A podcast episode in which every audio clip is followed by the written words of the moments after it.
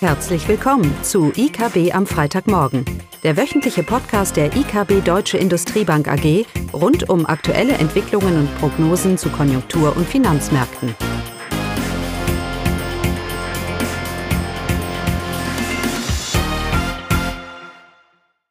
Willkommen zu IKB am Freitagmorgen mit Klaus Bautnecht und mir, Caroline Vogt.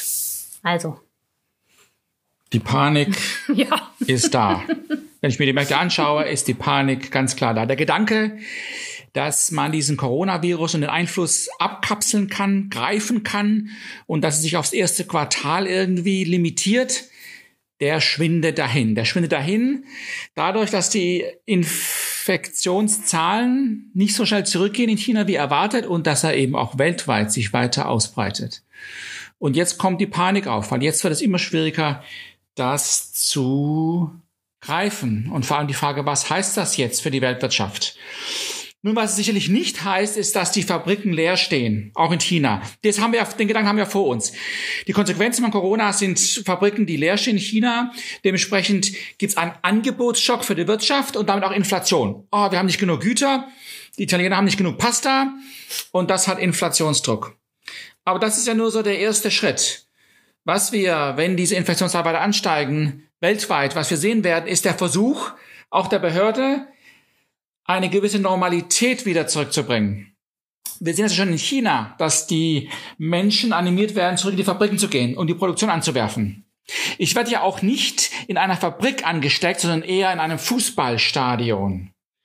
Das heißt, wir werden jetzt, müssen wir mal unsere Einschätzung, eine Bewegung hin zu einer gewissen absichtlichen Normalität äh, sehen, aber auch ein Bewusstsein, wie man sich zu verhalten hat, um nicht ähm, infiziert zu werden. Und das ist der springende Punkt, dass Menschen, wenn diese, wenn diese Raten weiter ansteigen, aus ihrem eigenen Risikobewusstsein heraus eine Verhaltensänderung mit sich bringen. Und das wird die Dienstleistungssektor vor allem belasten. Tourismus, Transport, auch der Einzelhandel und Fußballstadion hier nicht mehr in ein großes Kaufhaus einkaufen, alle Menschenmassen. Das wird, da wird die Nachfrage nach all diesen Gütern deutlich sinken. Ich kaufe mehr auf Amazon ein, lass mir es vor die Tür stellen zum Beispiel. Also der Gedanke von einer leeren Fabrik wird jetzt ersetzt werden durch eine Risikoaversion der Bevölkerung. Und das wird vor allem nicht die Industrie in erster Linie, aber vor allem manche Dienstleistungssektoren doch sehr, sehr stark beeinflussen. Und das ist eine Nachfragethematik. Und dementsprechend wird dieser Coronavirus vor allem ein deflationäres Risiko mit sich bringen. Nochmal der Gedanke, dass wir keine Güter mehr haben, ist jetzt nur ganz temporär davon auszugehen. Wir können die Weltwirtschaft nicht äh, hier hijacken und sie ein ganzes Jahr pa pa para, wie heißt das, parallel, äh, ähm, para, äh, ja, lahmlegen, lahmlegen.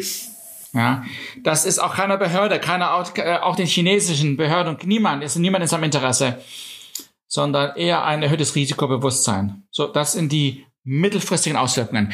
Wir bleiben bei der Einschätzung oder anhand dieser jüngsten Entwicklungen ist es immer weniger zu erwarten, dass sich eben dieser Einfluss für das gesamte Jahr irgendwie ausgleicht. Erstes Quartal schlecht, dann kommt der Aufholeffekt.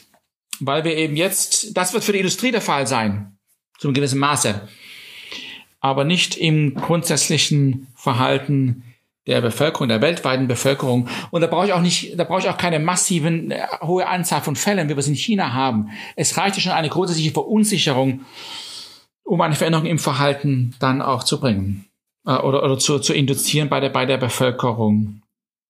Und diese Veränderungen im Konsumverhalten dann zu, äh, zu, zu fördern, zu forcieren. Ja, was ist die, was ist die Lösung? Gut, wir haben schon viel über Normalisierung gesprochen, so zu tun als ob und, und bisschen sich davon bewusst sein, was man nicht machen sollte. Die Märkte erwarten sicherlich oder erwarten mehr eine Zinssenkung. Nur die wird ja in dem aktuellen Umfeld gar nichts bringen. Ja, es wird ja schon viel diskutiert, welchen Einfluss Zinsen auf Konsum und auf Investitionen haben. Aber sicherlich in einem, in einem Umfeld von anhaltender Unsicherheit, grundsätzlicher Unsicherheit, steigender Unsicherheit, da spielen Zinsen überhaupt keine Rolle mehr. Und das gilt für Investitionen genauso wie für den Konsum. Ich halte mich einfach fern von manchen Sachen, weil mir es zu risikoreich ist. Also Zinsen, Zinspolitik bringt hier gar nichts. Nein, es ist die Fiskalpolitik. Ich muss den schnellsten und den effektivsten Weg finden, die Realwirtschaft zu stützen, die effektive Nachfrage zu stützen. Und das ist die Fiskalpolitik. Das heißt, ich kann nur argumentieren, in dem Maße wie eine Zinssenkung die Schuldendynamik der Staaten stützt, nur so weit könnte ich argumentieren, dass es hilfreich ist. Aber hier ist der Staat gefordert. Steuersenkungen, mehr Geld ausgeben, und das Einzige, was die Notenbank machen könnte, ist Helikopter Money aus Helikopter Money, wie es in Hongkong jetzt, jetzt stattgefunden hat. Äh, Finde ich gut. Man muss nur sicher machen, dass dieses Geld nicht gespart wird, sondern ausgegeben wird. Das ist eigentlich das Entscheidende. Ich will die effektive Nachfrage hier schaffen als Stütze für die Realwirtschaft. Boah, Jetzt bist du mal dran. Okay, dann zur deutschen Wirtschaft. Ja, da hatten wir noch die Daten vom letzten Jahr, zwar veraltet, also zum vierten, vierten Quartal die Detaildaten. Und die, wenn man sich die im Detail auch tatsächlich anguckt, sind dann auch sehr enttäuschend gewesen. Also das BIP-Wachstum im vierten Quartal stagnierte.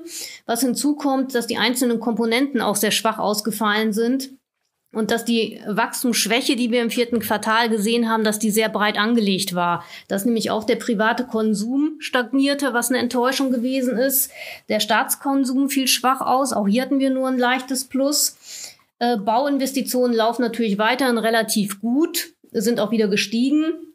Exporte sind gesunken und Importnachfrage war relativ stark. Aber was eben auch enttäuschend waren, waren die Ausrüstungsinvestitionen. Das unsichere Umfeld damals, waren es die Themen Brexit und Handelspolitik, haben dazu geführt, dass die Ausrüstungsinvestitionen weiter gesunken sind. Schon im dritten Quartal hatten wir ein enttäuschendes Ergebnis. Und das sind natürlich auch keine guten Ausblicke für, für, das, für den weiteren Verlauf, für ein nachhaltiges Wachstum. Insbesondere waren dann noch die Dezemberzahlen für die Industrieproduktion, das Sorgenkind, extrem schwach, auch Einzelhandel war schwach, so dass insgesamt auch der statistische Überhang fürs äh, aktuelle Jahr natürlich sehr gering ausgefallen ist, sozusagen minimal war. Und dann noch mit den Unsicherheitsfaktoren der schwachen Ausrüstungsinvestitionen waren die Perspektiven jetzt nicht so dolle. Was natürlich ganz gut war, äh, ist die Stabilisierung der Stimmungsindikatoren. Auch das IFO-Geschäftsklima ist jetzt sogar im Februar, hat sich nochmal leicht verbessert, überraschenderweise. Ja, aber das Ganze ähm, ist natürlich äh, vor dem Hintergrund des Coronavirus eher ähm, zu vernachlässigen. Und der Coronavirus trifft natürlich die deutsche Wirtschaft in einem sehr ungünstigen Zeitpunkt, oder Klaus? Genau. Aber jetzt sagst du, dass die Stimmungsindikatoren sich verbessern und ja, ich sage, die Stimmung wird sich eintrüben. Also wir, wir, gehen ja schon davon aus, dass ja. über die nächsten Monate diese, diese Stimmungsindikatoren sich langsam eintrüben würden. Leute, der deutsche Staat ist schon längst gefordert, hier äh, Stützungsmaßnahmen anzukündigen, Vertrauen zu festigen, zu sagen, sie werden die Wirtschaft stützen, ähm, gegeben das schwache Wachstum letztes Jahr und den Risiken, die wir haben, schon längst überfällig.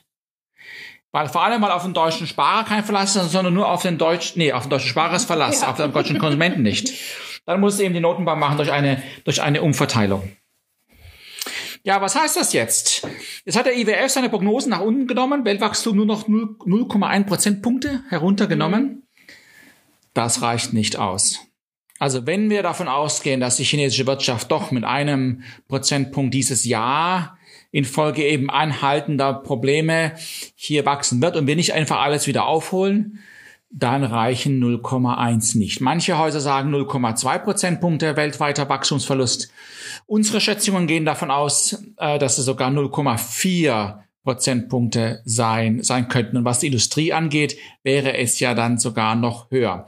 Ein Rückgang in der chinesischen Industrie ähm, hat doch einen deutlichen Einfluss auf die weltweite Industrieentwicklung und dann eben auch die deutsche. Wobei nochmal, wir glauben nicht, dass sich da äh, der, der primäre Einfluss dieser Entwicklungen rund um Corona zeig, zeigen wird. Das wird im ersten Quartal der Fall sein, aber nicht unbedingt im, im weiteren Verlauf.